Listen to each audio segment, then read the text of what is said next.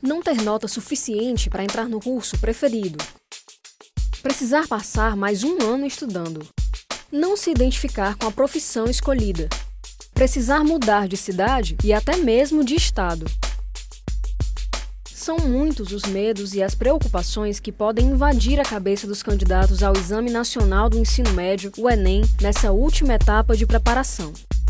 Afinal, passada a prova, o que fazer? Eu sou Luana Severo, jornalista do Educalab, e neste episódio vamos ouvir o que os estudantes estão planejando para o pós-Enem. Este podcast é realizado pelo Sistema Verdes Mares, com o apoio do Governo do Estado do Ceará e da Universidade de Fortaleza.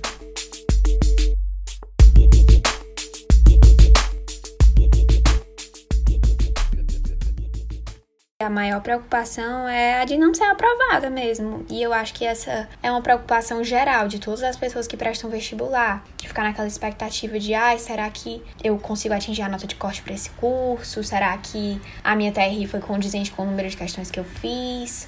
Meu principal medo relacionado ao resultado do Enem de 2020 é que eu não consiga atingir a nota para no curso que eu quero, porque a gente ficou fora da sala de aula, ficamos um pouco frio em relação aos estudos, porque não tem nada como estudar dentro da sala de aula.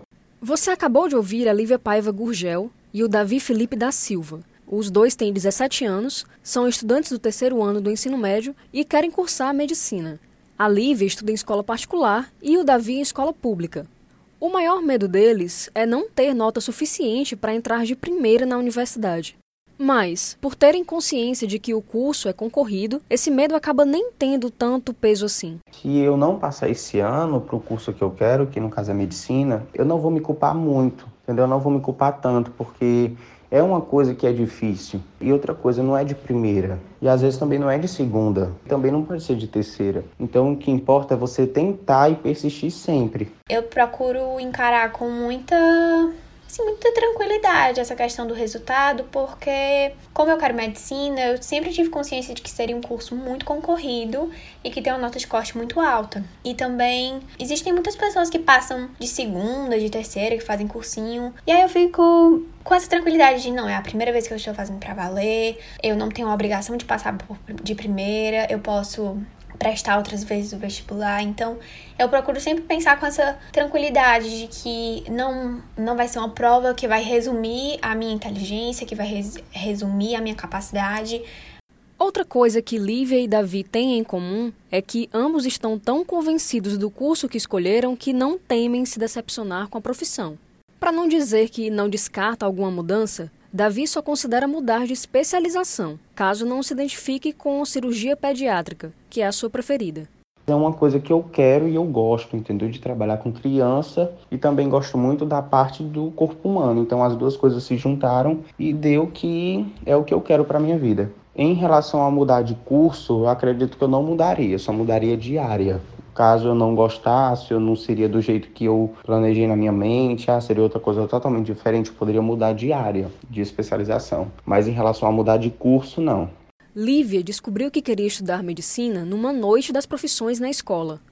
Para ela, conversar com profissionais da área foi fundamental para tomar a decisão sobre o curso e falar sobre o futuro com tranquilidade.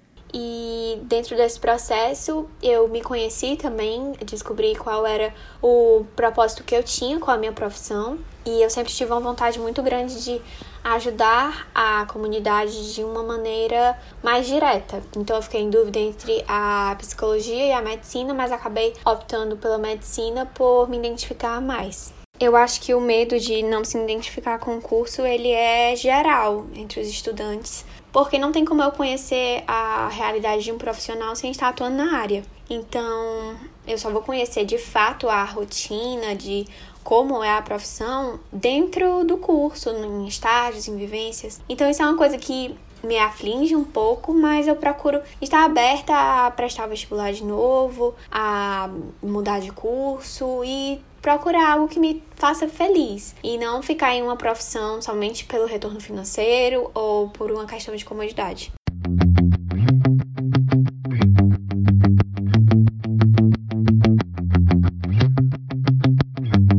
Segundo o Instituto Nacional de Estudos e Pesquisas Educacionais Anísio Teixeira, o INEP, o Ceará abriga 325.706 candidatos ao Enem. E nem todos os aprovados no exame entram para universidades na capital. Apesar de Fortaleza ser sua prioridade, Lívia considera tentar vaga em Sobral ou Barbalha, no interior do Ceará, dependendo da nota que conseguir. A possibilidade de mudar de endereço assusta a candidata, mas não o suficiente para impedir ela de tentar. É, a questão de morar em outra cidade, ficar longe da minha família, é um pouco amedrontadora, assim.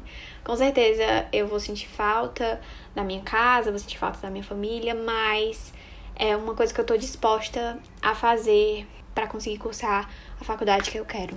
Não é o caso da Lívia, mas mudar de cidade pode ser uma dificuldade para quem não tem condições financeiras de se manter longe da família. Por causa disso, desde 2017, a Secretaria da Educação do Ceará oferece um programa de bolsa universitária para estudantes que concluíram o ensino médio na rede pública e conseguiram vagas em instituições de ensino superior. O auxílio é de 468 reais mensais pelo período de um ano. Devido à pandemia de Covid-19, o edital de 2020 do Avance, como é chamado o programa, precisou ser suspenso. Mas a secretaria garante que está estudando uma forma de retomar a bolsa em 2021.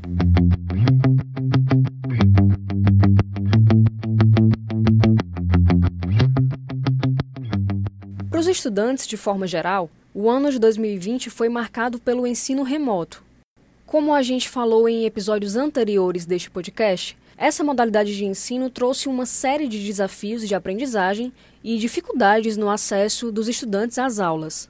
Davi foi um dos que se sentiram prejudicados. E em 2021, se precisar fazer de novo o Enem, a expectativa dele é de que sejam retomadas as aulas presenciais.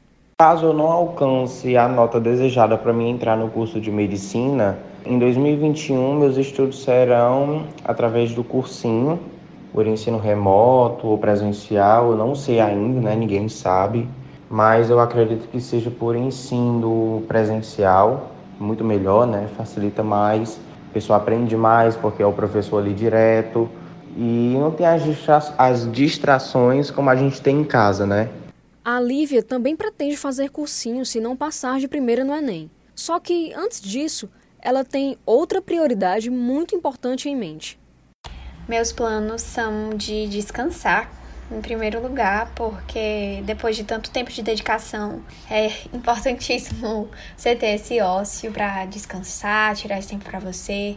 Eu pretendo ler os livros que eu tenho aqui para ler, assistir séries, ver filmes e tirar esse tempo realmente para desopilar, para descansar.